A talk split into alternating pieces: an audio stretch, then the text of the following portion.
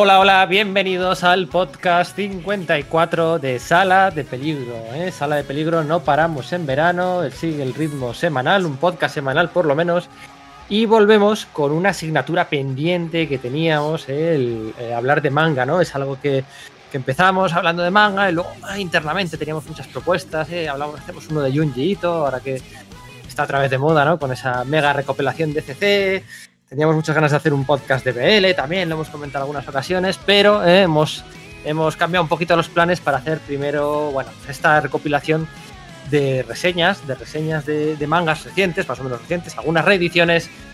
Pues eso, ¿eh? está la operación salida, ¿eh? ¿Queréis un podcast así para recomendaciones, para, para leer en la playa? Bueno, la playa no se leen cómics o mangas. Pero bueno, para leer en vacaciones, ¿eh? pues recomendaciones buenas, bonitas y baratas de mangas muy buenos, recientes, que no podéis perderos. Así que nada, aquí está la segunda edición, el número 2 de nuestra, nuestro contenedor. No me pises que llevo manga. Y me acompañan, como no podía ser de otra manera, Iria Ross. Muy buenas, Iria. Buenas, todavía no estamos haciendo el DBL. La asignatura pendiente ese, ¿eh? para el 1 de septiembre, ¿eh? para volver el curso ahí por todo el alto. Mira, mira. Fuerte, para volver fuerte. Eso. eh, Iván Galeano, muy buenas, Iván. Hola, muy buenas. Quería añadir a lo que habéis dicho que no estáis haciendo los DBLs. Uf, uf. Tremendas declaraciones, Iván. Tremendas declaraciones. Ha costado un poquillo, es que era de efecto retrasado. Vale, nos queda para la reválida. Eh, Manu González, muy buenas, tío. Eh, eh, buenas, pero después de, la broma de Iván casi que me callo. qué, qué mal ha sido, por Dios. Bueno, ha sido, ha sido cocina. A ver, ojo, que están metiendo, están me- metiendo a, a juicio a un humorista. Ojo que no vaya yo detrás. Arroba Exacto, policía. de- deberías. Algo policía. Los límites del humor. Policía de la crítica. Ay, bueno, eh, el de Junji Ito queda pendiente. Yo quiero hacer uno de Taniguchi también, queda pendiente. El de BL queda pendiente. Pero había ganas de hacer este también. No ¿eh? damos que- abasto.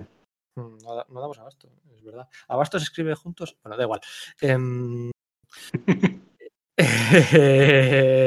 Venga, eh, bien, ¿no? Reseñitas así, un popurrí de reseñas, eh, todas siempre de manga, ¿no? Bueno, un anime ahí, colaremos. Eh, ¿Había ganas? Sí, sí, sí. Yo, bueno, yo- es que mm, yo creo que a, en- a nivel de manga aquí ya se está publicando de todo, tanto autores clásicos como autores modernos, de todos los géneros posibles, de mm, tomitos autoconclusivos hasta series largas que llevan ya tiempo desarrollándose.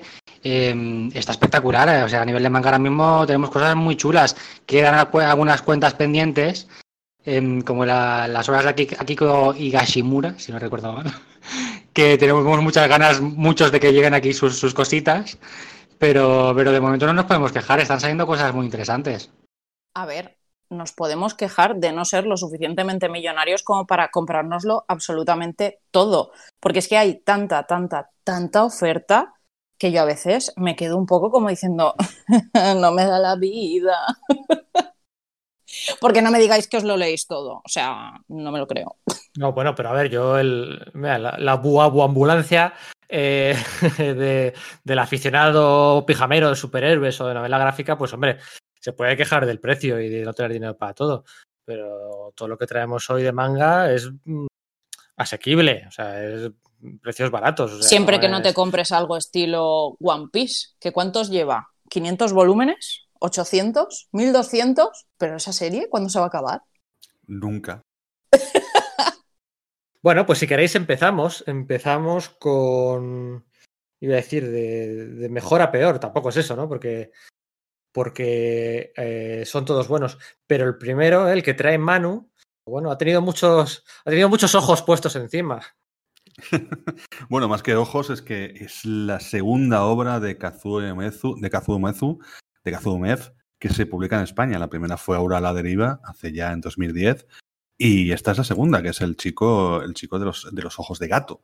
Eh, la primera fue, como hemos dicho antes, fue Aula a la deriva, que lo publicó en Ponemon en seis tomos en, en el año 2010. Y la verdad es que fue una obra que vendió tan poco, tan poco, tan poco. eh, creo que vendía unos 100 ejemplares por cada número. Que, ya nadie se le quitó las ganas, a la gente se le quitó las ganas de publicar más obras de, este clásico del terror japonés o, de, del manga en general, o sea, porque, porque Kazuo Mezu es, el padre de Junji Ito y es el padre de, un montón de autores eh, modernos de terror. O sea, tener en cuenta que nació en el 36. Todavía sigue vivo, es uno de los, de los clásicos que todavía sigue vivo. O sea, hay quedan muy pocos de aquella generación que, que están viviendo. Me parece que otros serían Gonagai, que todavía está vivo. Y, y, la verdad es que es un gran desconocido en España, porque, aparte de Aurora de Diva, que ya fue, que ya os he dicho, fue un fracaso, eh, no se ha publicado nunca más. Fue, un poquito de historia. Eh, Kazuo Mezu, eh, bueno, em, empezó en los años 62 a desarrollar manga eh, que iba más un poco la, por la, escuela de ciencia ficción, pero mezclado también con el típico humor del manga y mezclado también con, con el terror, que fue lo que hizo famoso realmente. Hizo la primera versión del manga de Urutoroman, que es Ultraman, en el año 60 y 67. Eh, Aura la deriva, que su gran éxito se publicó en entre el 72 y 74. Fue una obra que además eh, empieza muy bien, se desarrolla muy bien, pero acaba muy de golpe porque le dijeron que había que acabarla, que tenía que acabarla. Entonces, esa típica historia de, de los mangas largos que acaban muy de golpe, ¿sabes? Y luego también es el, hizo un éxito en el Makoto-chan, que es un cómic publicado entre el 76 y el 81, que es un niño que se mete en muchos problemas con un tipo de humor muy toilet. O sea, como nos gusta mucho los catalanes y los japoneses. El, el humor este de caca pedo culo gris, ¿no? Makoto-chan es un claro antecedente, evidentemente, de Chin-chan, que es un personaje creado en los años 90. Pero bueno, que es, es el tío... Sí, os recomiendo mucho que vayáis, busquéis en, en, en internet, en YouTube, en entrevista a Kazuo Mezu, porque Marvin Albert y Uriol, Uriol Estrada estuvieron en su casa en, en, Japón, en Tokio. Estuvieron allí y el tío eh, siempre va vestido con jerseys de, del Atlético Madrid, pero al revés. O sea, rayas rojas y blancas, pero horizontales en vez de verticales.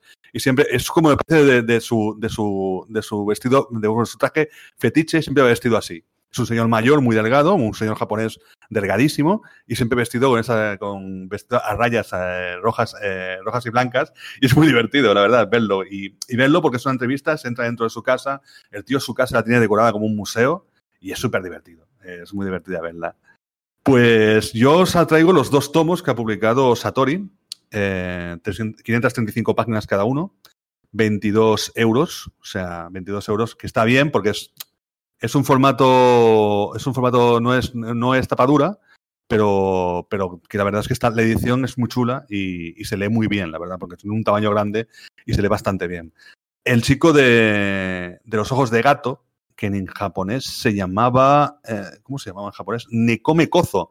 Neko es gato, me es ojos y Kozo es chico, el chico de los ojos de gato. No tiene uh -huh. más. no tiene más, es así directamente. La traducción era difícil, ¿eh? Para era dificilísima. Neko, me, Kozo. Comenzó a publicarse entre 1967 y 1969 en dos revistas. La Shonen Gajo, son revistas que ya no existen, y la Shonen Gim. Pero luego volvió otra vez con más historias en 1976 en la Chukan Shonen Sundai, que es una revista que tampoco existe. Son 11 historias en cada número, serán 22 historias. Y lo que al principio, la verdad, a mí lo que me hace súper gracia de este, de este de, del chico de los ojos de gatos es que es, al principio es Tales for the Crypt. O sea, es como leerse The Hound of Fear o leerse El Creepy. O sea, son historias. O sea, de hecho, el niño, el chico de los ojos de gato, que es un chico que parece que es medio humano, mitad monstruo, con unos ojos de gato y que además va saltando como si fuera un gatete, que es muy divertido, eh, es como si fuera el, la persona que introduce la historia de miedo. Él aparece por allí y, aparece además, habla, habla al lector. Es como un poco como dueño de la cripta o la vieja bruja de Hanuzel, ¿no? O, el tío Creepy, ese, rollo, ¿no? Eh, él aparece y cuenta la historia, pero luego fue cambiando, eso fueron las primeras tres, cuatro, tres historias, pero luego va cambiando y, y empieza a introducirse más, eh, más en la, en la, historia de él. De él, como, como sabemos cómo nace, que es un mitad humano, mitad yokai. Yokai son los fantasmas japoneses, que hay mil y la hostia en Japón de fantasmas y variaciones. Y entonces empieza él a participar en las historias y entonces comienza a convertirse más como un estilo de Kitaro. ¿Sabéis Kitaro de Siguro Mizuko? Que está publicando ahora Mizuki. Siguro, Siguro Mizuki. Yo lo tengo muy mal con los nombres japoneses, ¿eh? no sé pronunciarlos muy bien. Eh, pues... Tendríamos que hacer solo un corte con dime, todos dime, los nombres que vas solo con todos los nombres que vas diciendo, uno detrás de otro, porque parece sí. que estés haciendo encantaciones. Shigeru Mizuki. No, no, la verdad es que los nombres japoneses se me dan fatal. O sea, no, no, no sé, porque de hecho, en el próximo cómic que hablaremos, os diré cuál es, eh, cómo lo llamo yo a ese cómic y os reiréis mucho. Que lo dirá, que el, ese cómic que trae Van. Y ya veréis, yo siempre, o sea, siempre lo llamo de una manera que luego ya os diré cómo es. Umez, Umezo, pues llamas Umez, Umezu, empieza entonces a introducir más yokais dentro de la historia. Y al introducir ya más yokais, aunque se parece un poco a Kitaro, no tiene esa, no tiene esa, ese concepto mm, así como como, no sé, como es siniestro, pero no es eh, tan cándido como Kitaro. De hecho, es mucho más chungo, porque de hecho, ya os he dicho, eh, Umez es el maestro de Junji Ito y de mucha más gente y muchos más autores de, de, de, terror japonés. Y la verdad es que los cuentos tienen ese toque así como moralizante, de tales For the Creed o de estas historias. O sea, el concepto del el malo que va a sufrir o el bueno que va, que va a sufrir por culpa del malo. O sea, estas historias de terror pero verlas con este concepto japonés de yokais, o sea, ver una cosa tan norteamericana con yokais, la verdad es que a mí me, ha fascinado y, es un es el típico cómic que hay que tener, hay que tenerlo sí o sí, porque si te gusta la historia del manga y si te gusta y si te gusta las y además es que en, Francia se han publicado muchas historias de Dumez, Dumezu, eh, han publicado obras como La Fermen Sepen o La Maison dos Septets y Satori está editando esas obras aquí, ahora ahora va a editar La Cosa de los Insectos. Con lo cual, molaría que la gente se acercara a un autor clásico desconocido, que es tan clásico y tan, tan, tan grande como cualquiera de la escuela del 66, de la, o sea, de, como Samu Tezuka o como, como toda esta generación Gon Nagai. La verdad es que mm, es una obra que si te gusta el terror tienes que tenerla sí o sí. Y si te gusta, evidentemente, los clásicos de manga, también. Y yo creo que 22 euros por 536 páginas es un precio bastante, bastante guay. Aparte es que me parece una obra genial para gente que no se ha atrevido a meterse en el terror japonés a nivel cómics y demás.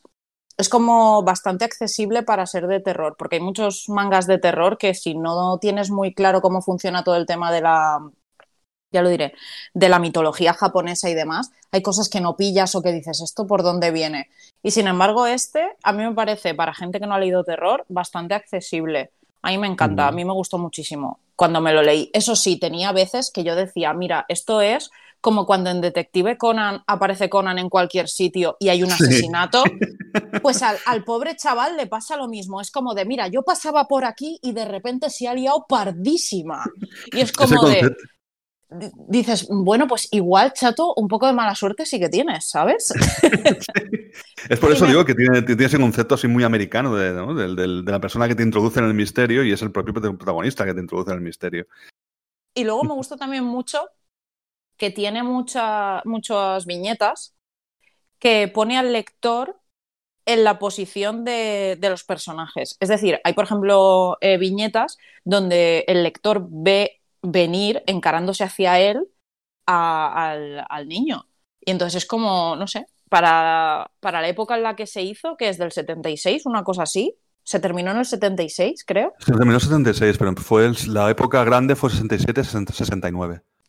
Pues por eso te digo que, no sé, a mí me gustó mucho. Que siempre es lo típico de mangas clásicos. Dices, uff, es que con lo que ha cambiado el tema pues de tipos de narrativa, el dibujo y todo el rollo, dices, a ver si no me va a terminar de gustar. Mis dieces, me encantó, me gustó mucho. Pero por eso, porque, porque empalma mucho con las nuevas generaciones de, autores de mm. terror, tipo Junji Ito, o sea, es que beben completamente de su narrativa y de su forma de narrar y contar la historia.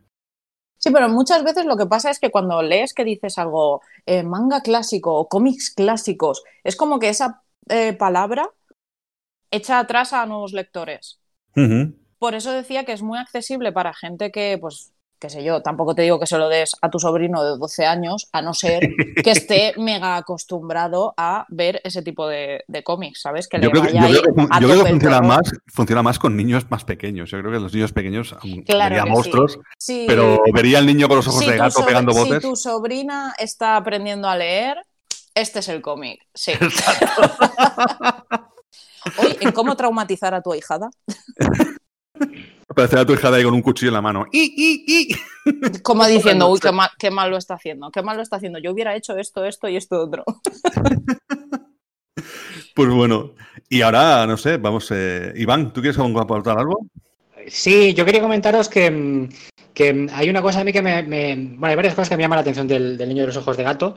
Una de ellas es que combina el, terror con algunos puntos así muy sutiles de, humor, sobre todo de humor tipo, tipo slap, es- es- slapstick, es decir, humor físico, de, gag, de tropiezos, de ahora me está persiguiendo tal, y la situación llega a un, extremo muy, muy absurdo que se van encadenando acciones una detrás de la otra. Y tengo que decir que esto también lo hace, o sea, Junji Ito también lo tiene, tiene ese puntito de, de- mezclar el horror con el humor, de llevar el horror hasta el absurdo, tan, tal, tal, tal, tal absurdo, que incluso quizás te puede reír un poquito, un poquito de, lo, que te estás leyendo, ¿no? Como para, como para sortear todo ese horror. Y, y Junji Ito, por ejemplo, tiene obras como la, una, no me recuerdo el nombre, creo que era las, las caprichosas Mal- maldiciones de Soichi, si no recuerdo mal, que es de un chaval, un chaval de una familia de un pueblo rural que lo conocen sus primos porque se van a vivir al, al pueblo una temporada, unas vacaciones. Entonces descubren a este chaval que, que es como muy rarito y todo el trasfondo de terror está mezclado con, con- con historias un poquito como, como cachondas, como de humor, ¿no? Como que se están riendo de ellos. Y, mm, y vuelve aquí a conjugar el, el horror y el humor como si fueran dos caras. Y yo creo que en el, el niño de los ojos de gato se ve también bastante. Y, y luego también lo que me ha gustado mucho es el, ese crescendo que tiene para mí de las, las historias que para mí mm, cada vez son mejores. Por, por ejemplo, al principio empieza con una historia que es muy como de, de ciencia ficción moderna, o sea, ciencia ficción terror moderna en su día, con todo lo del tema este del científico loco por ahí, el cambio de cuerpos y tal. Y, y- luego él deriva hacia la parte más de la mitología japonesa de los yokai, pero luego a, lo de los yokai también le da una vuelta de tuerca también. En el último, a la última historia, los yokai ya son otra cosa también. Y ves ahí como que hay una cierta evolución, unas ganas de, de no quedarse lo mismo, de no hacer algo mm, exactamente procedimental, aunque sí que hayan ciertos patrones.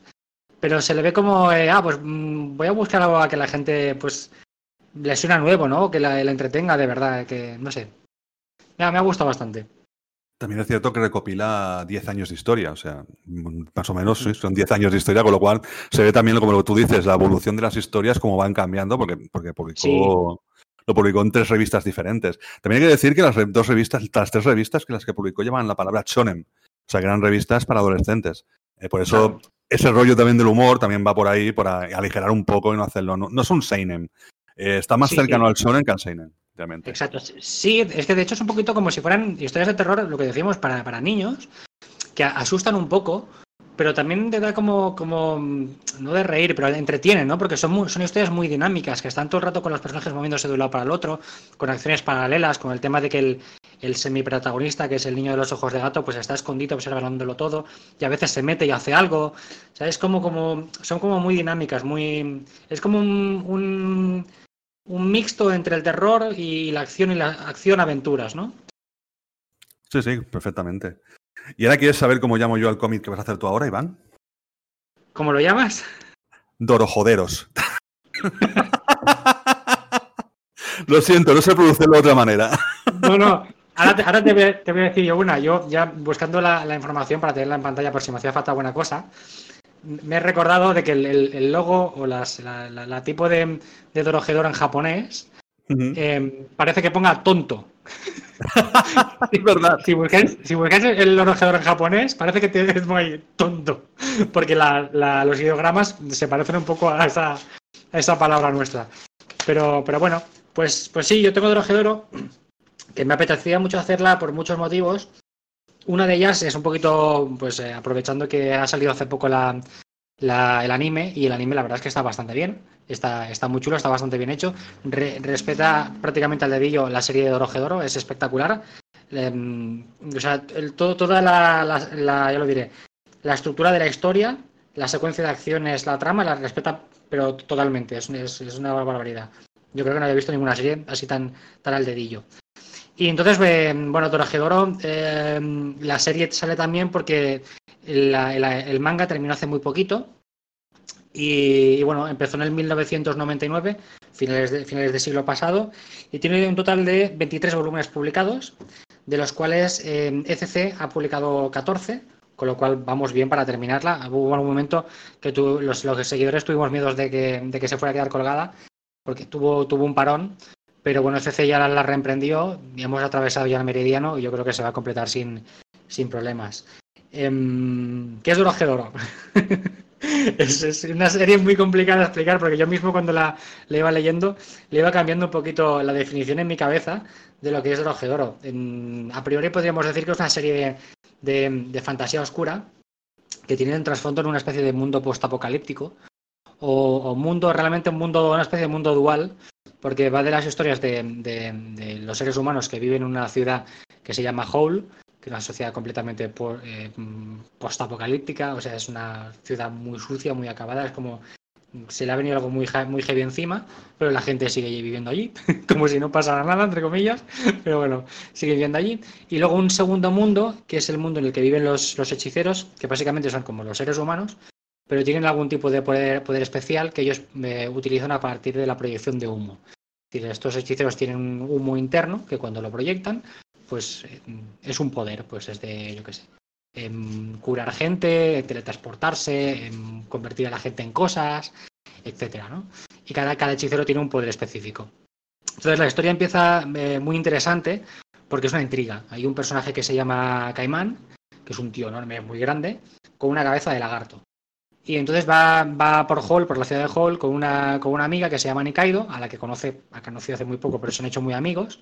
Nikaido tiene, por cierto, un bar de, guiozas, y a Caimán le encantan las guiozas, es algo espectacular, es superior a él.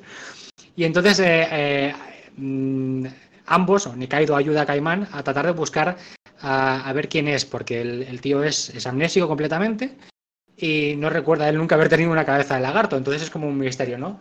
Los dos deducen que tiene que algo que ver con los hechiceros, porque los hechiceros lo que hacen es ir a la ciudad de los humanos, hacer experimentos o aprovecharse de los humanos, y, son como bastante, bastante cabrones. Hay un poquito como de juego de, de, crítica de sociedad de clases, en plan clase alta, clase baja, como la clase alta se aprovecha de la clase, de la clase baja en este, en este manga. Entonces la historia empieza muy heavy porque Nikaido y Kaimana lo que se dedican es a cazar hechiceros cuando estos vienen a Hole pues a pasarles, a pasarles el cepillo.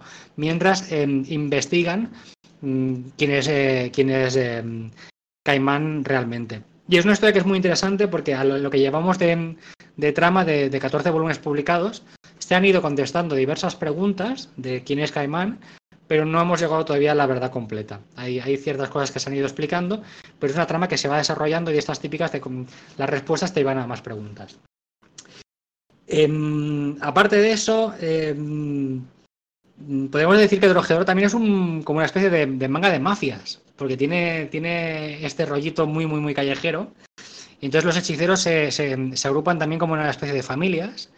Y cuando tienen enfrentamientos con los humanos, los humanos también se agrupan como en, en, grupos radicales terroristas o, bueno, simplemente Nikaido con, con Caimán también. Y llevan a este punto de peleas callejeras bastante sucias, como como de mafias contra bandas callejeras, ¿no?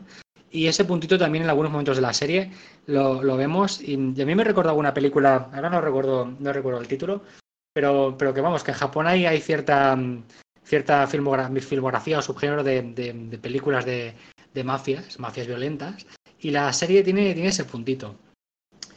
Y luego, otra cosa que me gusta mucho de la serie es ese contraste que tienen, que es un mundo muy oscuro, la, acción es un poquito gore, tiene puntos de gore bastante importantes, pero luego, tiene también otro lado que es como muy, muy de slice of life, muy costumbrista, muy cotidiano, en la que los personajes que, que son aliados son muy amigos y, em, tienen amistades muy, muy, no sé cómo decirlo, muy normales y corrientes, ¿no?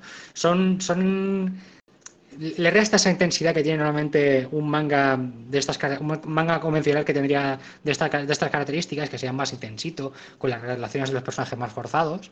Pues aquí, por ejemplo, la, autora Kuhaya Shida te, hace unas relaciones entre los personajes eh, muy, muy amistosas, muy, muy del día a día, ¿no? Pues por ejemplo esto que os comentaba de Caimán, que va constantemente al bar de, de Nikaido a pedirle giozas, y pues que salen juntos a tomar una cerveza, o hay un festival en, en la ciudad porque tiene que ver con, con rituales de la ciudad y van juntos, como si fuera una festividad del pueblo. O, por ejemplo, hay un partido de béisbol y se apuntan al partido de béisbol. Y hay, hay cierta, cierta cotidianía, tanto para los, humanos como para los hechiceros, que nosotros lo vamos viendo. Y choca mucho con toda, todo este tema de que estamos hablando de mafia, estamos hablando de gente que, que usa poderes oscuros, que habla con demonios, que el mundo está completamente acabado. Y es como un contraste muy, muy, muy curioso. Y bueno, y aparte de eso, gráficamente es un, a mí me parece un pelotazo, me parece espectacular. es una cosa que no tiene, no tiene el anime, el anime es más, un poquito más planito, sí que ilustra muy bien el mundo, pero por ejemplo, en Kuja Yashida, la autora, al, manga le imprime eh, mucha, mucha oscuridad, mucha suciedad, eh, hace un muy buen trabajo de texturas en el manga y eso, eso le da mucha, mucha, mucha atmósfera al cómic. Es decir, el mundo postapocalíptico te lo creas más y por eso el contraste luego con las, con las partes más happy del manga son, son más potentes. ¿no? El manga en general gana, gana más en, en todo en ese sentido porque la, el apartado gráfico es, es muy bueno, el apartado gráfico es, es, es brutal. Y bueno, no sé si vosotros lo habéis visto. Bueno, si habéis leído el, el manga, el, el, anime creo que sí que lo viste, ¿no, Manu? Sí, la verdad es que el anime me lo, lo colgaron en Netflix hace relativamente poco, justamente cuando la, en medio de la pandemia. Y me lo traje enterito, me lo traje entero. Uh, pero claro, tampoco sé muy bien en qué parte del, del cómic acaba. Porque claro, el cómic se publicó creo entre el año 2000 y 2018. Son 23 sí. tomos. O sea, todavía te, sí. queda, te, te, quedan todavía 10 tomitos para, para sí. poder tenerlo. y la pero, verdad... Lo... Pero, ¿ese manga tiene final o es serie abierta? Sí, sí, sí, se acabó en el 2018. Ah, 2018, vale. Sí, sí, sí, sí, sí. Yo tengo la teoría de que serán, serán dos temporadas, porque yo mientras veía, mientras veía la serie iba contando, hostia, esto que os decía de que, de que va muy al dedillo con el manga. Yo era capaz de decir, hostia, pues mira, eh, aquí la, en este episodio de la serie ha terminado en este punto y eso es el volumen tal de, de, la, de la serie de manga. Y yo creo que serán dos temporadas, porque lo que he calculado, aún no, aún no, no terminó la primera temporada, eh, lo, calcula, lo, lo, que he calculado creo que será prácticamente la mitad de la serie. Llegaremos a Meridiano con el final de la primera temporada y uh -huh. la segunda será el resto. Yo creo, yo vale. creo que sí, que irá por ahí. Sí, sí, sí. Lo que es muy divertido de, de, la, de bueno, tanto del anime que dices tú, que está muy, muy basado en el manga, es el concepto, esa mezcla de humor, humor eh, con seinen, con terror, con mafias. Sí, sí, sí pero sí, es un humor muy negro, es muy divertido. De momento. Mucho, mucho. De hecho, Caimán me recuerda mucho a, al personaje, al personaje de, de Robot Man en la serie de Doom Patrol, porque es un pobre así como es un pobre, es un pobre bastardo harto y grande que siempre se está quejando sí, relativamente, sí, sí, pero lo salva que, que es muy fan, es muy amigo de sus amigos y uh -huh. aparte porque, porque pasan cosas, se entera de cosas, pero sin embargo sigue siendo muy amigos de sus amigos eh, y esa pasión que tiene por las guiosas, que es súper divertido. También tiene, tiene, tiene, ese rollo así como de, de, de, de cómic gourmet un poco, ¿no? Cómic también de, sobre comida. Sí, sí, sí, sí, sí. Sí, de hecho creo que hay alguna receta en plan de cachondeo en los extras del, del manga, que en el anime nos han visto, pero en los mangas hay algunos extras y hablan de cómo se de los guiotas y tal. Que bueno, la intro del anime, por cierto, es, es Nikaido preparando unas guiozas. Sí, que es muy, sí. muy, gracioso, sí. Por cierto, una cosa que no he comentado y, y, que igual es interesante para comentar a la gente, es que si os gusta, si os gustaba el estilo de Masamune Shiro, el de Kuga Yashida en Dorohedoro es muy, muy, muy parecido. De hecho, a mí, me, me yo que era muy fan de, de Masamune, me, choca que esta serie haya tardado tanto en salir porque el estilo de dibujo es, es, es, es, de, es del rollo, incluso te diría que mejor, porque ella lo lleva hacia el estilo de, de, la, fantasía oscura y a todo este tema de las texturas, más heavy incluso que de lo que lo, que hacía de lo que lo hacía Shiro. Y, y, es igual de dinámico con la acción y es igual de detallista con, con muchas cosas y se toma su tiempo con el desarrollo de personajes y mm, si os gustó lo de Masamune en su día, yo creo que Kuja Yashida, que es prácticamente posterior, es decir, mm, Shiro pues hasta finales de los 90 prácticamente, que creo que sacó sus últimas obras, y Kuja Yashida es del, el Dorohedoro lo empieza en el 99. Pues mmm, recomendación total. Y también, por cierto, si os gustaba el, el Biomega de, su, de Nihei, ese rollo precisamente tan barroco y tan oscuro, eh, yo creo que lo podréis encontrar también en Dorohedoro. Sí, sí, sí. A, a, mí lo que me ha fascinado un poco es que no sabía que era una mujer, es una mangaka que hace este cómic.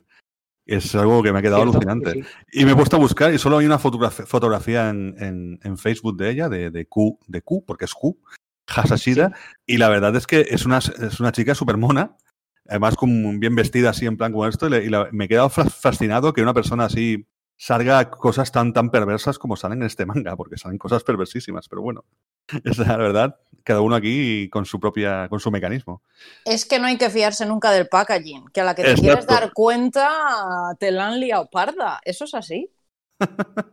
bueno, igualmente en el manga sale un personaje que es muy, es muy, que me recuerda mucho al, al, al personaje que era la, a la chica de Cowboy Boot, que es la niña esta que va con la, la, la, maga, la maga que convierte, la que va con la, ¿cómo se llama la chica esta? ¿Tú te acuerdas Edisu. ahora? Edisu. es un personaje muy divertido que además siempre está haciendo tonterías. Sí, sí, sí, sí, sí. aparte, aparte que es en el manga, los, factores de humor también, también se potencian, porque precisamente todas estas coñas en, que hacen muchos autores, también lo veíamos en Masamune Shiro, que de vez en cuando pues había un apunte de humor y te coge los personajes y te los dibuja de forma más, más de caricatura, de, cachondeo, de broma. En Kuja Yashida también, también lo hace y he visto con el viso te meas de la risa, o sea, es muy, muy divertido. Y los extras son muy guays, tienen algunos extras muy, muy, muy chulos y es una lástima que en el anime, el anime no haya hecho ninguno de los extras. Mm, de verdad, leeros de Dorojedoro, a ver, no, no estamos recomendando un Naruto o un Bleach de, tropecientos volúmenes, son 23 volúmenes. Yo creo que es asequible. Eh, y, yo creo que es una serie que al final va a rentar, va, al lector le, va a rentar mucho. Y bueno, si no tenemos nada más que decir de Rogedoro, Iria, ¿tú qué nos traes? Yo más mafia. Yo os traigo mafia, porque, claro, porque ¿por qué no? Vamos a hablar de Yakuza Amo de Casa. Sí, me lo he llevado al humor absurdo y maravilloso, que está trayendo a España y Frea, pero es que este manga es necesario este verano. Después de la que está cayendo, este manga es una fantasía. Y bueno, si no habéis visto nada por internet y no sabéis de qué manga os estoy hablando, em, básicamente este manga lo que hace es eh, coger a un yakuza al que, al que le llaman el inmortal Tatsu, que es típico yakuza con su traje negro, su espalda toda tatuada, sus gafas, su, su pedazo de, de cicatriz en medio de la cara, su pelo para atrás, y le planta un amor. Pero un amor, se enamora el hombre, que eso es una fantasía como se enamora de la mujer más normal y corriente de la historia. Una chica que es más mona que todas las cosas y que le encanta una serie de Magical Girls y que trabaja en una oficina. Es una salary woman y que hace Tatsu decide olvidar todo su mundo de la mafia yakuza para ser amo de casa, porque es lo que su mujer necesita de él, que sea amo de casa y que le cuide. Y dices, bueno, a ver, esta serie muy seria no será para nada. O sea, es exageradamente divertida. Eh, todo lo que os acabo de contar ni siquiera aparece en el manga. Es decir, todo eso ocurre antes de que empiece el manga. Y entonces en, el primer, en los primeros episodios, pues se nos presenta a Tatsu con, con toda su seriedad, utilizando los cuchillos como si estuviera con, su, con una katana para hacer unos ventos, unas cajitas de comida tan cookies para su mujer, que eso no es ni medio normal, pero es que encima limpia con la misma seriedad que si estuviera en la Yakuza de hace, verdad. Hace, con la katana los vídeos esos de cortar objetos que luego son tartas? Casi. Para que te hagas una idea, él, monta el vento, lo pone todo super cookie con su corazoncito, su tal, su no sé qué, y le hace fotos para Instagram. Porque claro, como esas cosas a su mujer le gustan y a él no hay nada que adore más que a su mujer, pues él todo por ellas. Pero es que encima si dices, bueno, pues dentro de casa será así y luego cuando sale a la calle, cuando sale a la calle, sale con su delantal de Shiba Inu, con un perro más japonés que todas las cosas ahí estampado, y se va al supermercado a pegarse por las viejas por los descuentos de la comida. Pero no pegarse literalmente, que eso quedaría feo, porque claro, él podría con ellas. No, no, a hacer lo mismo que hacen las viejas. Se va con ellas a yoga, eh, pero todo con la seriedad de un yakuza. Y entonces, claro, es hilarante el cómic, porque además es un cómic de, del día a día y que realmente si él no fuera un yakuza y lo hiciera todo tan serio, no te haría ni media gracia. Pero es que es el día a día de una ama de casa hecho fantasía. Entonces, claro, este manga, cuando salió en Japón, pues la gente se quedó loquísima. Porque, claro, a ver, ¿quién narices se atreve a ridiculizar a los yakuza? Que dices, es que esto todavía en Japón sigue a la orden del día. Y la gracia está en que su autor, eh, Kousuke Ono, ha conseguido hacerlo tan bien que no ridiculiza lo que es la yakuza, sino que le da como si dijéramos un toque más amable, cosa que si te paras a pensarlo no es que sea muy, muy lógico. Pero bueno, mediante Tatsu se explican un montón de cosas de la Yakuza, incluso más adelante en la historia eh, aparecen antiguos miembros de, de, las bandas rivales, de su propia banda y demás. Y claro, él pasa de todo, es como, claro, no se deja pisar, ¿no? Pero no quiere meterse en líos, él va a la suya. Pues tal fue el éxito del manga en Japón que cuando se vendió el primer millón de volúmenes, o sea, no en la revista, sino cuando ya se editó en tomos ahí en Japón, porque hay, mucho, hay muchos mangas en Japón que no llegan a recopilarse en tomo. Pues del número uno, cuando sobrepasaron el millón de volúmenes, decidieron hacer eh, un mini episodio de imagen real de presentación del manga.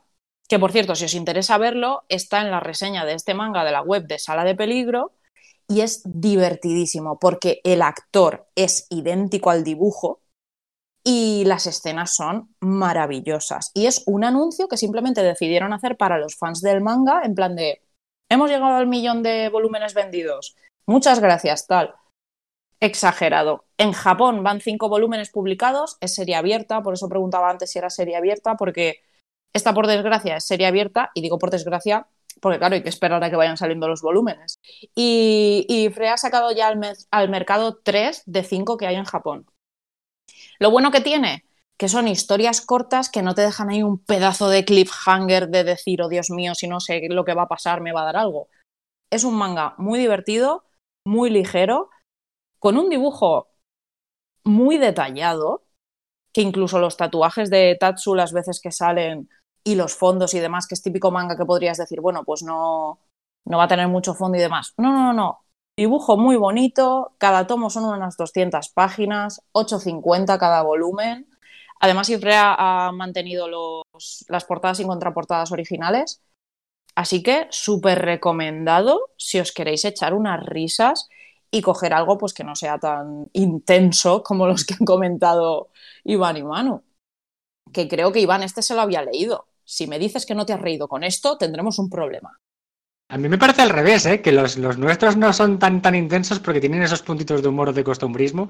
Y este precisamente es al, es al revés en el sentido de que tiene humor, pero el, factor de humor lo genera la intensidad de las situaciones que se generan porque el tío es yakuza y se toma las cosas muy, muy en serio. Sí, sí, o sea, es que em, limpiar el suelo es mega importante y hasta la última fibra del tatami, ¿eh?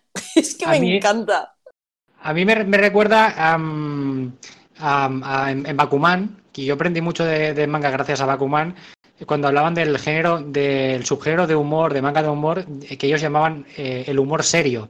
No sé, no sé si tiene un nombre en japonés, pero ellos lo llaman así, el humor serio. Y que es precisamente esto, que es el, el, Yakuza Amo de Casa, que es una, una situación un poquito absurda, eh, llevada al extremo con todas sus consecuencias, ¿no? Y, además eh, yo creo que en el Yakuza, por partida doble, le añades el hecho de que podría ser plausible. No estamos hablando de cosas de fantasía o de ciencia ficción, estamos hablando de un tío que es Yakuza, que pueden haber Yakuzas por ahí sueltos, evidentemente, que decide cambiar su vida y en su vida mm, cotidiana se comporta con los valores y los cánones del, del yakucismo, por decirlo de alguna forma, ¿no?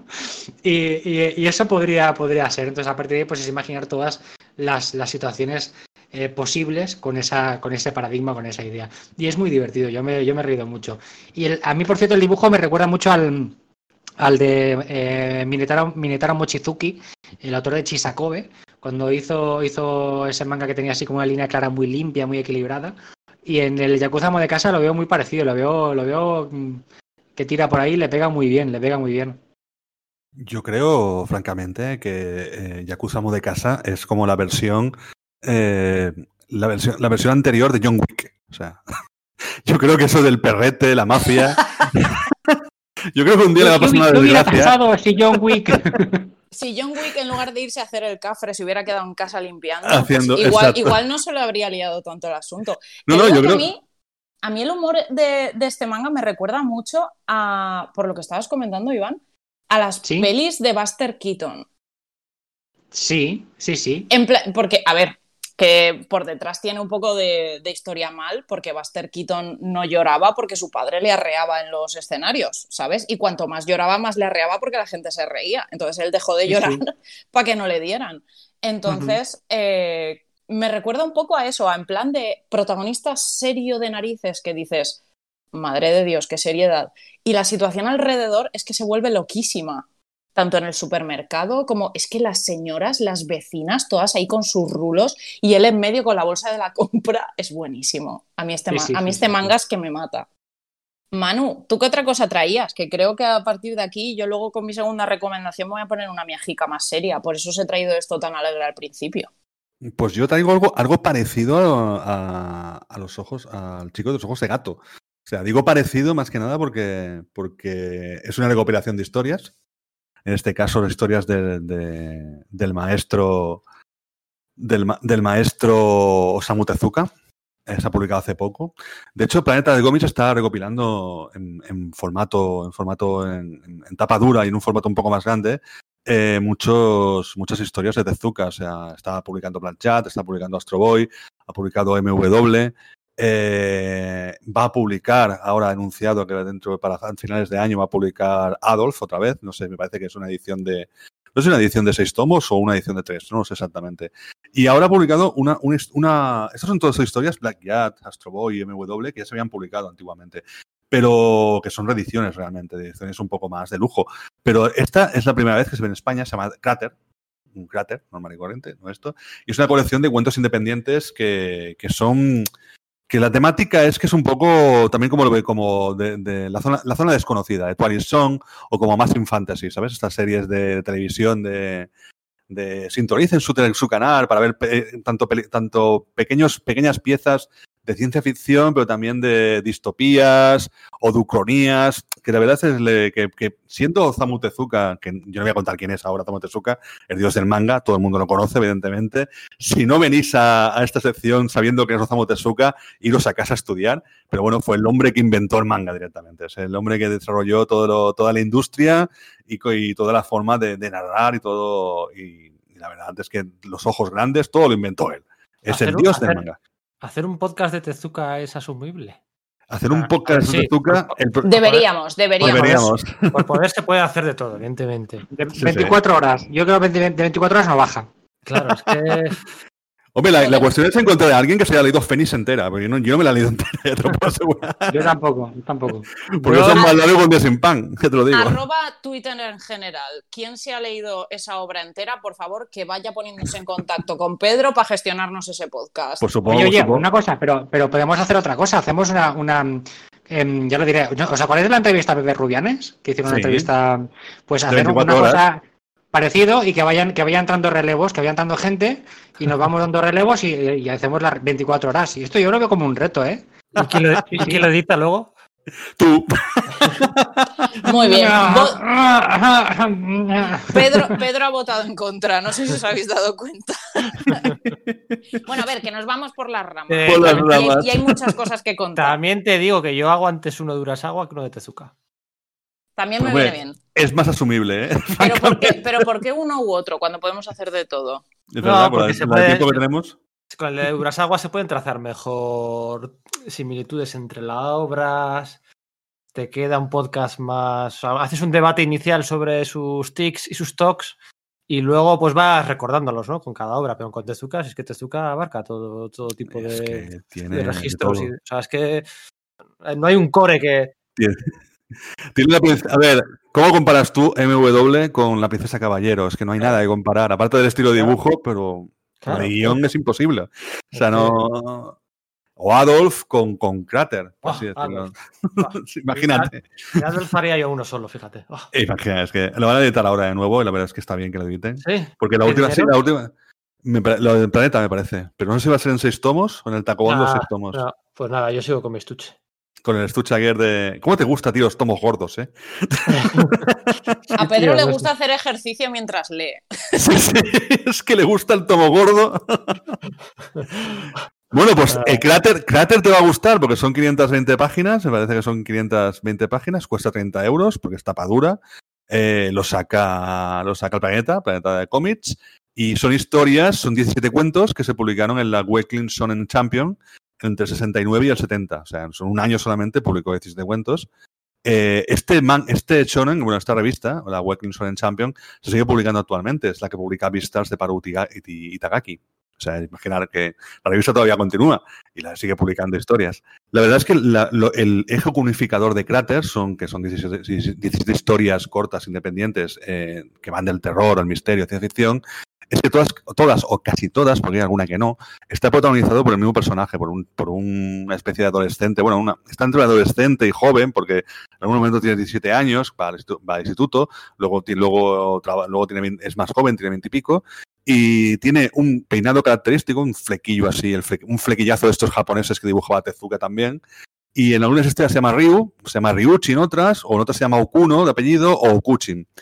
Y la verdad es que incluso el mismo protagonista va cambiando de, de, porque puede ser norteamericano, puede ser japonés o puede ser afroamericano. O sea, imaginar que, que es esto. Pero bueno, es el mismo. O sea, el, protagonista es más o menos el mismo y son historias muy, muy de la dimensión desconocida. Bueno, dimensión desconocida no, en castellano era la zona desconocida, The Twilight Zone, que son estas historias moralizantes de ciencia ficción que son bastante chulas, la verdad, y que tienen algún toque, algún toque muy serio. Por ejemplo, hay una que está basada en la década de los 90, eh, esto, se, esto, escribió en los años 70, a principios de los 69, y en los 90 Tezuka eh, pensaba que Estados Unidos sería una sociedad eh, donde habría más negros que blancos y los negros estarían por encima de los blancos. Imaginaros ahora, este año justamente, que ha sido el año de, año de las protestas del Black Matter Lies, imaginar, eso es un poco complicado, pero mmm, trata sobre todo el concepto este de, que los afroamericanos tienen mejores posiciones de trabajo para eh, reflejar muy bien la, lucha racial de los blancos y el enfrentamiento, o sea, simplemente es una distopía, es, una, es, un, es un cambio de, de esto, de un cambio de lo que sería más o menos. También Tezuka salen varias historias, salen como tres o cuatro historias. El propio autor se dibuja a sí mismo, además como Samu Tezuka. Tiene una historia muy divertida que tengo que contarla, o la tengo que contar. Lo, lo siento iría que me digas spoiler, pero tengo que contar esta historia porque es divertidísima. Arroba policía de spoiler. Los spoilers, por favor, es que de verdad, ¿eh? No acaban son de 17, vosotros. Son 17 historias y esta es divertidísima. Son tres exploradores de una fuerza invasora alienígena que aterrizan en la Tierra y se disfrazan eh, de personajes de películas mafiosos. Son estereotipos de mafiosos, ¿sabes? Los tres. Y entonces toman a tres rehenes en una casa. Y la casa es la casa vecina de, de, donde está Tezuka encerrado dibujando sus cómics para, porque tiene que entregar muchos y tiene que estar ahí el hombre ahí taca, taca, taca, dibujando cada noche. Los tíos piensan que Tezuka es un profesor, es un doctor, dice, uy, este tío hace cosas así que parece, debe ser un científico de la Tierra. Eh, lo absorben, le absorben su cerebro para aprender más sobre el planeta y poder dominarlo. Y entonces se dan cuenta de que lo único que piensan es en, en entregar páginas y llamar al editor y decirle, no, no, mañana se las entrego, seguro. O sea, los tres extraterrestres acaban convirtiéndose en autores de cómics disfrazados de, de, mafiosos. No me digáis que esto no es una historia maestra. Es buenísima. Es, es fantasía absoluta. Es muy buena. y luego se descubre que los tres reines que están en la casa son tres, tres mafiosos de verdad. Con lo cual los tres acaban, los tres acaban ahí mm, con la policía y dibujando cómics del palo que tenemos que entregar, tenemos que entregar. Es fantasía pura y dura.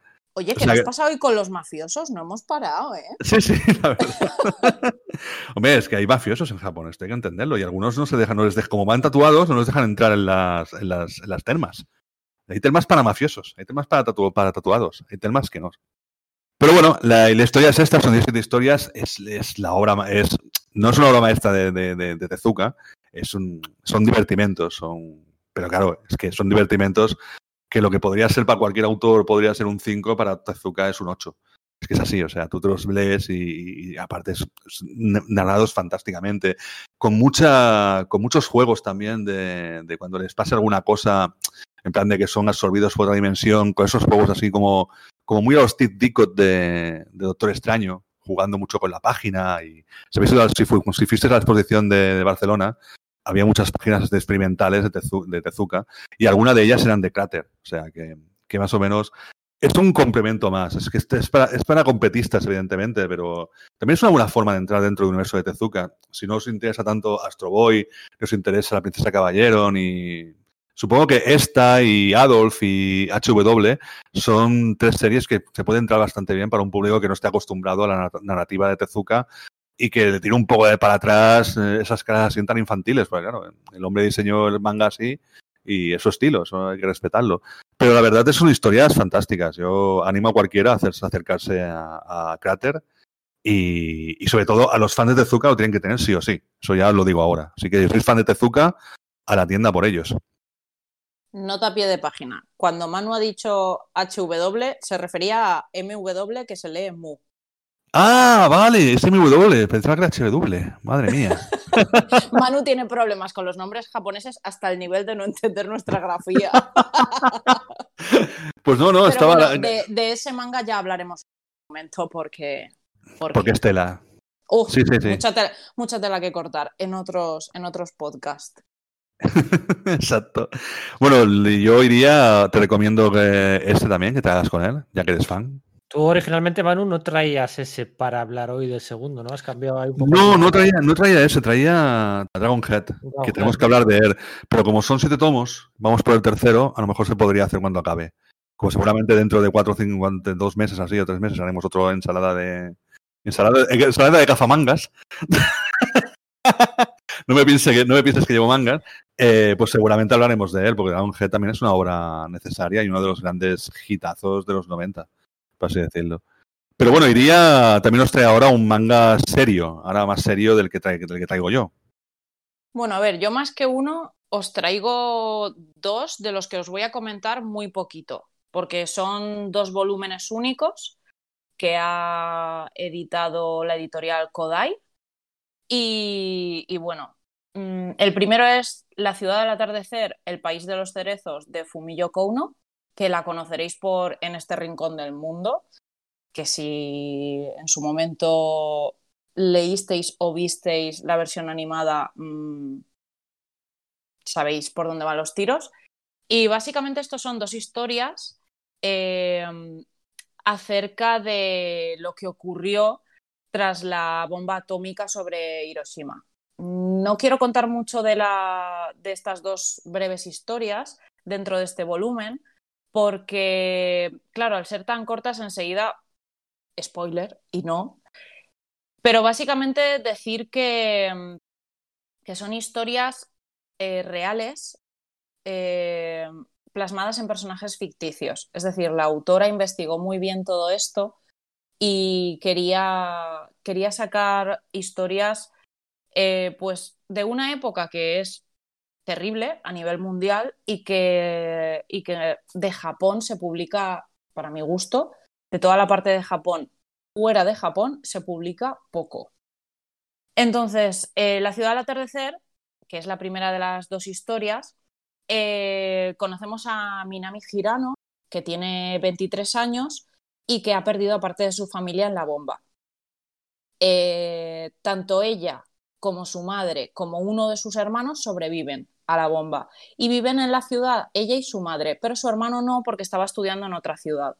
Entonces, a partir de ella, eh, conocemos lo que es, pues, toda la situación que se vivía eh, por parte de los supervivientes, las enfermedades que tuvieron parte de la ciudad, del sentimiento de culpa, de que eso es algo que siempre ocurre después de las guerras o de eventos tan trágicos como esto, el sentimiento de culpa, y a través de ella, pues conocemos esto. Y la segunda, y la segunda historia, dentro de ese, de ese volumen, El País de los Cerezos, eh, cuenta la historia de una familia, eh, bueno, básicamente es la historia de la parte del hermano que estudiaba fuera, pero años después. Entonces, pues bueno, básicamente es las consecuencias directas de la bomba y las consecuencias futuras de la bomba en, dos historias cortas. Es bastante duro de leer este manga porque trata pues, un tema muy, muy sobrecogedor. Eh, la edición es una preciosidad, pese al tema que, que trata, y son 7,95. Y es un tomo único que yo personalmente creo que la editorial Kodai mmm, había publicado en España solo un manga hasta el momento, eh, que es Echoes, que va sobre, o sea, es sobre baloncesto, transexualidad y demás. Y se desmarcaron mucho este año con, con esta publicación y con la otra que os quería comentar, que es Cocoon, de Kiyo Machiko, que en lugar de ser eh, al finalizar la guerra, es una historia también real, o sea, es una historia eh, con personajes ficticios, pero basados en hechos reales, eh, de un colegio solo para chicas en una isla al sur de Japón, que en principio en el manga no, no dicen qué isla es, pero se supone que es Hokkaido o esa zona. Y, um, y básicamente es un colegio solo para chicas que de repente se ven convertidas todas ellas cuando estalla la Segunda Guerra Mundial en enfermeras de campaña. Y entonces es el grupo de amigas del instituto intentando sobrevivir. Y acompañas a, las, a la protagonista y a sus amigas desde el inicio de la guerra hasta el final de la guerra. Es también un tomo único, en este caso son 9.95 si no me equivoco, y, y es también un manga pues muy fuerte, muy duro, pero que yo creo que son de ese tipo de mangas que son muy necesarios. Y, por eso os quería traer estas dos recomendaciones en una, porque ya os digo, son mangas muy cortitos, muy potentes, muy necesarios. Y eso, que no sé si habéis leído alguno de estos, porque ya os digo, alegres, alegres no son, necesarios sí, pero alegres no. Y ojo con los spoilers, que estos son muy cortitos y no quiero que spoileéis nada. Yo, yo tengo, tengo el del País de los Cerezos por aquí para leérmelo y me lo, miro, me lo miro en la distancia con mucho respeto, ¿eh? porque la obra tiene así como, como un contraste entre, entre la dureza de la historia y el, y el aspecto visual, la estética un poquito cookie, que, que, me da un poco de miedo. A mí me recuerda a la, la película de, de, Miyazaki de la tumba de las luciérnagas, que es así, que la apariencia es muy bonita y tal, pero luego te pega un palazo que te deja, te deja, te deja Pues- fino. Ya te aviso que estos dos mangas son de ese rollo, de los que dice, te encoge el corazón todo el rato. Pero, Pues- pero lo que estaba diciendo antes, necesario, Sí. porque es que hay muchas cosas Sí, que fuera sí, de. Japón se desconocen, o sea, porque tú piensas en la Segunda Guerra Mundial y piensas en, en las bombas y dices, vale, pues murió muchísima gente, pero es que no fue solo eso, o sea, es que cambió la historia del mundo ese momento. Y, y además la consecuencia directa en el momento fueron unas, pero es que con los años, han pasado los años y sigue habiendo consecuencias en la sociedad japonesa. Entonces, no sé, me parece que es algo muy... También es verdad que yo por, por mis estudios y las cosas que investigo y demás, a mí todo lo que es eh, guerras del siglo XX y sus consecuencias, pues es algo que me llama mucho la atención y soy consciente de que son mangas que hay que ir preparados para leerlos. Esto no te puede pillar el empezar a leerte este manga un día de bajona, porque es que entonces ya coges y saltas por el balcón y hasta luego. Entonces, quien se quiera leer estos mangas, que espero que sea mucha gente, porque la editorial Kodai ha hecho un pedazo de trabajo con ellos, un día que estemos alegres y estupendos, porque si no, es duro. Hola. O lo que yo digo, te lees uno de estos y luego te lees un Pride Stories para compensar un poquito. Exacto, sí. Siempre luego el manga de contrapunto, porque es que si no. Pero, Sí, sí, sí, sí. Pero recomendadísimos los dos. O una serie de humor también os podéis ver después, porque de la marinera. Pero yo creo que, Iván, no, no creo que, no creo que tengas que le tengas miedo, más que nada, porque eh, la tumba de las luciérnagas, eh, al ser una historia de niños, está más, eh, está más cercana, aunque no haya, no al nivel de truculencia de Henger de los pies descalzos. Es el, el cómic que aquí se publicó en principio como Hiroshima, luego se publicó como Henger de los pies descalzos, que es, Sí. eh, que es un cómic completamente demoledor, es un manga eh, casi casi que parece una película de miedo, porque te explica Sí. todo lo que ocurrió en Hiroshima eh, desde el punto de vista de, de- de- de un minuto después de la bomba, con un chico que vive allí que, con la bomba y es un desgarrador completamente. Sin embargo, este cómic, que me lo leí en su día cuando lo publicó Glenat, porque es una reedición, eh, se parece más a la película Lluvia Negra de, de Soy Manura, que es una, una de las obras maestras de Soy Manura del año 89. Lluvia Negra es eh, también lo que pasa, lo que le pasa a la gente, lo que le pasó a la gente después de, la bomba. O sea, no, no el, el horror de ese, de ese momento, sino el horror después, que va ocurriendo después, eh, evidentemente, a, la- a los, a los que sufrieron esa, eh, la que sufrieron la- las bombas de Hiroshima y, ya, y aquí, y además el concepto lluvia negra fue la lluvia que cayó después, que la lluvia radiactiva. O sea que está más cercano a eso. Y tiene ese punto también así como lírico de- es- tiene un punto lírico, pero tiene ese punto también de, de terror y de, y de, y de drama fantástico, de drama alucinante. Pero bueno, yo creo que más es ese punto. Sí, sí. Por otra película Lluvia Negra, si no la habéis visto, la recomiendo porque es una obra maestra. Yo lo que espero es que Iván, su, su última recomendación sea un poco más alegre que la mía, como siga en descenso esto al final.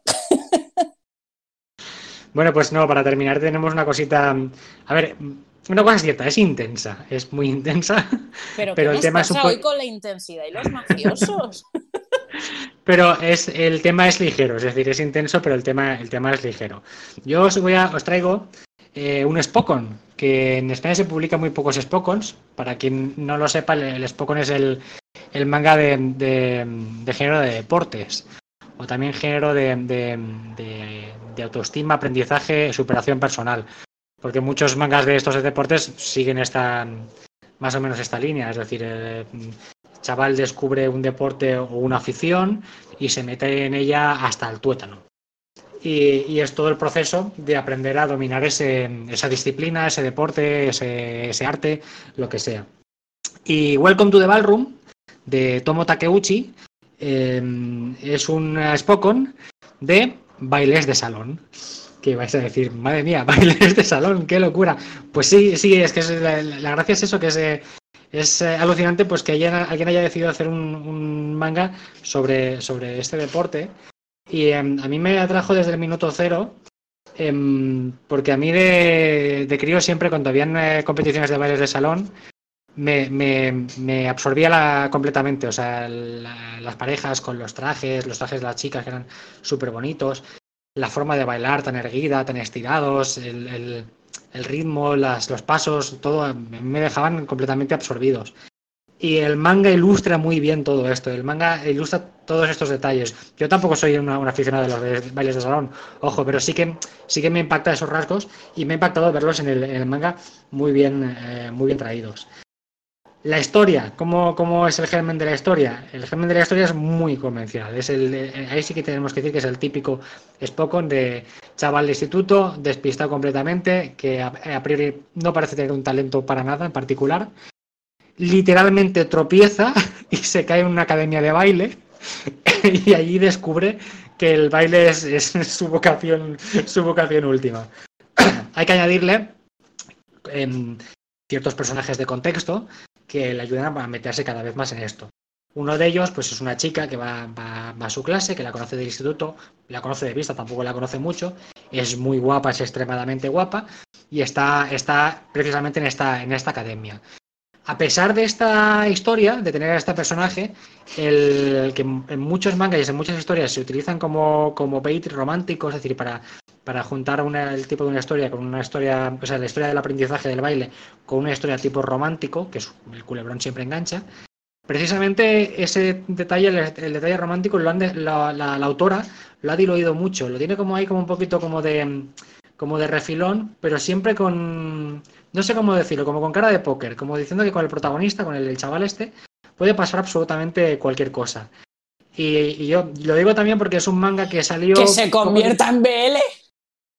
Ahí iba a decir, porque es un manga que, el, anime salió poco después del, del, del Yuri Ice, que es un BL de, de patinadores, es un Spokon de patinadores también.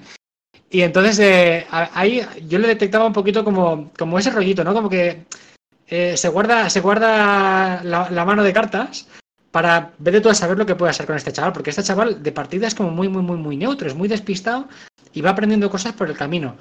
Y, y- y está fascinado absolutamente con todo. O sea, absolutamente fascinado con cómo baila la chica de, de mm, que, es- que va a su instituto, pero de cómo baila el chico que luego resulta que es la pareja de baile de esta chica también, que baila mm, completamente de forma alucinante y el chaval flipa mucho. Y claro, tú ahí te, te deja la duda de hacia dónde va, va a tirar el personaje en, el, en esta subtrama Pero- romántica. Sí la hay, yo es que que la hay. por eso yo creo que lo hacen más para, para cubrir más campo de sipeo. Sí, sí, sí, podría ser perfectamente. Pero ya te digo que esto es como una especie, es como un bajo muy, muy sutil, un bajo, es como una nota ahí tocada muy, muy de fondo que podría ser, podría ser o no ser, ¿eh? es una cosa como muy, porque luego sí que el manga está muy, muy estructurado a lo que es el aprendizaje. Em, em, una cosa que tiene muy divertida es que el, profesor de la academia, eh, que se llama, a ver si lo encuentro ahora por aquí, el, el- el manga tiene unas cosas muy divertidas con el tema de los, de los nombres, porque por ejemplo el chaval, el protagonista, se llama Tatara Fujita. Y es gracioso que se llama Tatara, porque Tatara es como, como tararear una canción, como Tatara, Tatara, Tatara, como un paso de baile. Es el, es el paso del vals. Exacto, muy bien. Mira, esto, esto me, me, suena haberlo leído, pero no lo recordaba. ¿eh? Gracias por comentarlo. Y luego el profesor, eh, a ver si lo cuento por aquí, se llamaba ah, aquí, Kaname Sengoku. O sea, no te lo pierdas, el apellido Sengoku, porque además es que el profesor es un tío como de metro noventa, muy alto, rubio, moreno de piel, a pesar de que el tío es japonés, es campeón de latinos y aparte el tío es un troll que te cagas. O sea, el tío, cuando llegas el a la academia, pues te imaginas que este tío va a ser muy serio, muy tal. No, no, el tío cuando aparece, aparece en una moto del copón, con el típico casco este molón. Y cuando está en la academia, el tío es un chistoso del copón. Es, realmente es, es, es, Goku, es el rey mono. Es muy, muy, muy, muy, muy divertido. Oye, esto es una fantasía. Mientras estabas hablando, he buscado el anime. Es que he buscado el anime. Es que el Sengoku este es fantasía cómo baila. Esto es, esto es una risa, esto es maravilloso. El anime, eh, yo bueno, yo primero me vi el anime y luego me leí el manga y ahí tenemos otro punto, otro punto a favor, que yo después de haberme visto esto del anime, con el manga he, mm, reflipado, porque el manga es una pasada, eh, cómo dibuja eh, Takeuchi el, movimiento, las dinámicas de los movimientos, mm, pega unos trazos que ves realmente el, dinamismo del baile, que en el, anime a lo mejor es más fácil ilustrarlo, ¿no? tampoco entiendo tanto, pero en el, en el, dibujo, en el manga a mí me, dio un extra, me aportó un extra. La serie tiene, tiene eh, nueve volúmenes publicados. Em, después del noveno volumen hubo un parón por, problemas de, salud de, de, Takeuchi, de la autora, que no me extraña mm, si fue debido al trabajo, porque la verdad que los mangas están, están trabajadísimos no solamente a nivel de dibujo, sino que también de documentación. Se nota que hay un, trabajo de documentación muy importante, de acercarse a academias de baile, de hablar con gente, de ir a torneos, de observar los torneos, también de ver, supongo, arquetipos de bailarines, porque una cosa que tiene muy interesante el manga es que te habla de, los roles en el baile, del rol del, chico, el rol de la chica, y cómo esos roles incluso se pueden invertir. Que un detalle, por ejemplo, muy curioso del, que se habla en la historia es de que como en, las academias de baile a veces van más chicas que chicos, se producen parejas solo de chicas y la chica tiene que elegir en un momento dado el rol de, chico para poder pues, participar en torneos y bailar. Y aquí tenemos otro elemento de, de BL, no, pero quizás de, Yuri, ¿es? podría ser también. Y, pues eso, tiene nueve, volúmenes publicados, entró en parón, ahora eh, estuve, estuve mirando hace poquito y vi que, vi que ha salido el volumen 10, parece que ha salido ya, en Japón, con lo cual mm, seguramente lo tendremos pronto por aquí.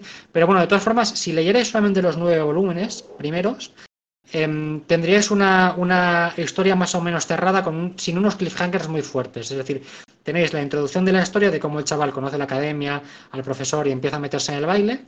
Y luego tenemos dos grandes arcos, o dos, dos, dos arcos, que, son dos torneos, por así decirlo, dos, torneos o dos desafíos en los cuales él em, tiene, una, pareja de baile distinta. Una cosa muy, buena del Welcome to the Ballroom es que parece que en cada arco tiene que cambiar por un motivo o por otro de pareja de baile y cada pareja de baile es un desafío, es una historia distinta, también es una relación entre personas muy distintas porque las personalidades son muy distintas.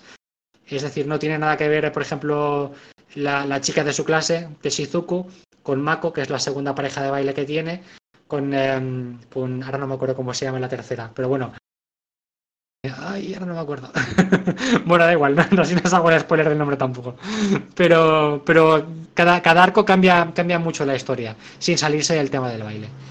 Y em, a mí me tiene fascinado. O sea, si por ejemplo no queréis meteros todavía en el manga porque os da cosita, podéis echarle un vistazo al anime, como decía Iria, y vais a flipar, vais a flipar absolutamente. Porque es, eh, es, asombro, es sentido de la maravilla, es, eh, bueno, es, espectacular.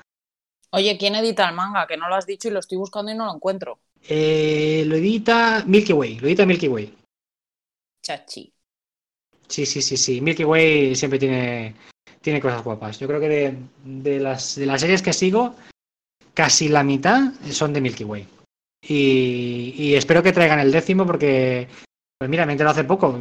Si, si ya la, han reemprendido la, marcha de la serie, genial. Pero ya os digo, ¿eh? si leyerais solamente los nueve volúmenes que he publicados, que es, prácticamente una, un, final, un final de ciclo, por así decirlo, em, ya iríais servidos, ¿eh? porque además es que el, final del segundo arco es muy épico, es muy, muy, muy glorioso. Es como que Takeuchi hace muy bien lo de, lo de subir las apuestas a cada arco. Cada vez, o sea, el chico ves que va aprendiendo más cosas Y, en contra de lo que te diría la lógica de que si aprendes más cosas, pues tienes más confianza en ti mismo y más fácil, no, no, no, es cada vez más difícil y cada vez le pone más, más, más palos en las, en las ruedas para, para que el desafío sea más, más emocionante, ¿no? Y es, es preciosa, es una serie que es preciosa de leer. A mí la verdad es que mm, desconocía esta serie, no, no tenía ni idea de que existía y me la voy a pillar porque obviamente no a ese nivel. Yo que he ido a, a clases de, pues de distintos bailes y demás, no de salón, casi ninguno de Sí. salón. Pero eso que dices de que, claro, normalmente el 90% de la peña, chicas.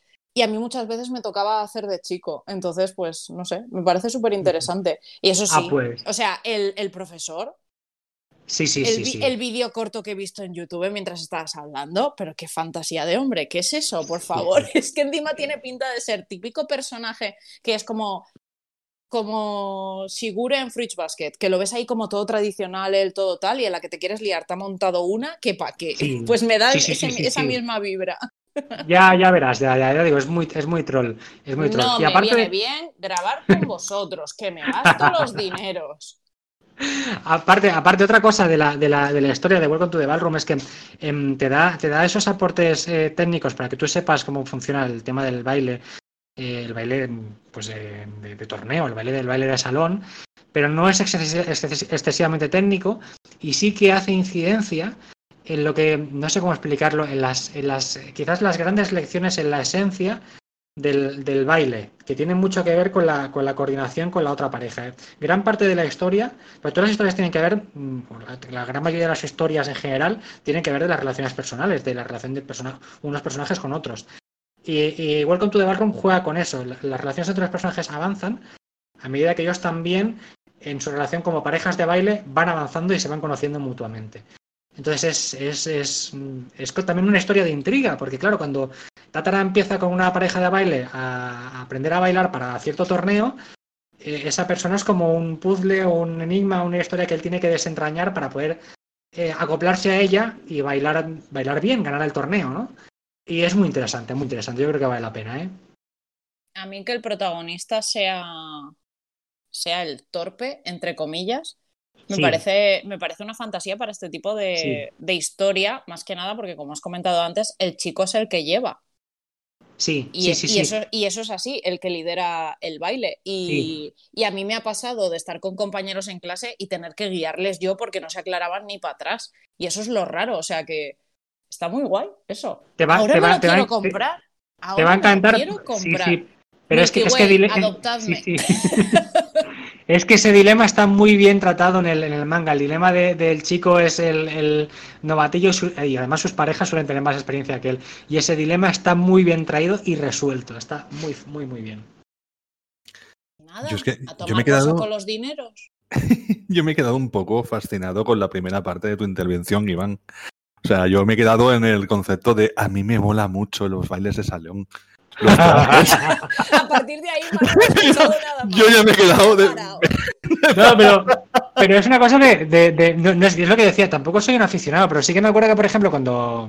Más, Me más, más joven. imaginando a Iván más jovencillo, pequeño ¿eh? sentado delante de la tele con unos estendalazos delante de los Sí, sí, comiendo, palo- palomitas ahí, como si fuera Pero, persiguiendo el fútbol. ¿qué es, qué es baile? O sea, eh, ¿qué es baile de salón? Exacto. O sea, ¿tango es baile de salón? Sí, ¿no?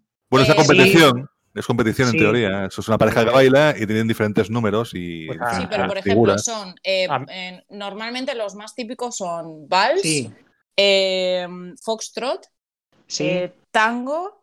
eh, Y Urban, ¿no? No hay una cosa que se llama Urban ahora. no, esos Hay- son distintos. En esas hay el jive, competiciones no hay. Mm. Hay, hay el jive también. Y luego, y luego están los latinos aparte. Lo- Parece que los latinos como una, una, No, una bachata. categoría Sí, completamente todo lo aparte. que es bachata, salsa y demás va Eso- o aparte, sea, eso- que es la eso zona cuenta- de latinos. Igual, igual estoy quedando como un ignorante, pero, o sea, ¿bachata cuenta como baile de salón? Eh, como latinos, sí. Sí. vale. También Sí, te sí. digo, Pedro, lugo te mandaré. Vallenato, bachate. No, no, que a ver, que yo he hecho tango durante tres años y me lo pasaba estupendamente. Y Madre acaba- de Dios, hermoso. ya, pues, Eh, Dale, da- dale también, dale, dale. y Yo acaba- también he hecho, eh, ojo, eh, Ojo, ojo, ¿eh? con la blanquita que ella iba a bachata y salsa cubana. Ojo conmigo, ojo conmigo. Pues sí, sí, No, sí. yo bachata Yo iba, no, yo- pero- yo iba a bailar tenno, tíos, no me jodáis. Al sonar y estos sitios. Cada cosa a su tiempo, Manu, cada cosa a su tiempo. Pues, pues a, a mí, de verdad que, que yo no sé cómo a mí me fascina todo esto porque yo ba- bailando soy un pato. O sea, yo he intentado bailar a pareja y, y no, no, se han desistido. Me han, Ay, me daría, han daría sacado a mucho por patadas de la verlo, pista de baile. ¿eh? Daría mucho por verlo. Pero, pe- pero vamos a ver, Iván, es que ahí lo que te falta es tropezarte y caer en una, en una escuela buena. Y pisar Claro, juanetes. claro. Pisar muchos Claro. juanetes. También. Una cosa, ahora que estaba pensando yo, eh, Iván, tú esto lo vendes como un Spocom, o lo tienes mm, Sí. pensado que es un Spocom. Entonces, Glee, la serie Glee, también es un Spocom. No, eso es cantar. No, no Ya. tiene nada que ver. Bueno, pero también bailan y es superación. Es exactamente, es igual, es lo mismo, ¿eh? Bueno, sí, sí, sí. El A ver, es el mismo. Sí, hay gente que es muy integrista con la etiqueta de, de Spokon. Yo se lo aplico a cualquier mm, eh, manga que va- vaya, pues eso, de, de- de- aprendizaje, de una, no solo un deporte, sino pues una disciplina artística o lo que sea, en la cual ves que el tío se tiene que superar a sí mismo e ir aprendiendo. Pues para, para mí eso es un, es un Spokon. Lo que pasa es que hay gente que el Spokon lo ve más como, no, no, el Spokon son deportes físicos, es fútbol, baloncesto, tal. Yo no sé, yo lo aplico a esos, igual lo estoy utilizando mal. Ahora estoy, por Hombre, ejemplo, el, el baile es físico también. Sí, sí, sí, claro, claro. Y ahora estoy viendo la, la etiqueta en, en aquí y me, me- me figura que es un shonen. Pero creo que el- precisamente el Spokon es un subgénero del shonen. Entonces, mm, bueno, no sé.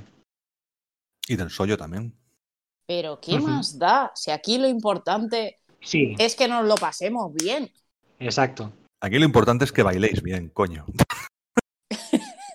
Nosotros bailamos. Quien no bailas eres tú, que pegas Claro, Perdona, perdona, perdona. Yo soy un bailarín, eh, pero fantástico, siempre lo he sido. Tengo un, fa- Claro. tengo un sentido de ritmo que lo flipáis. Lo veo, el espocón de sala de peligro. Sala de peligro, es pocón. Sala de, sala de baile de peligro. Parece que mi estilo es el urban, no es el, el este, no es el 3x3 y estas cosas. Yo, yo, yo, yo mi estilo es el pasito derecha, paso izquierda y chaquido de dedos. Ese es el, el estilo mío. No sé si- tiene nombre. Y cubata en la otra mano, ¿no? Exacto, exacto. Eso es Hostia, baile de barra. hemos acabado muy nueve pises que llevo manga, o sea, no me pises, punto, que estamos bailando. Es- es muy meta, sí. Ay.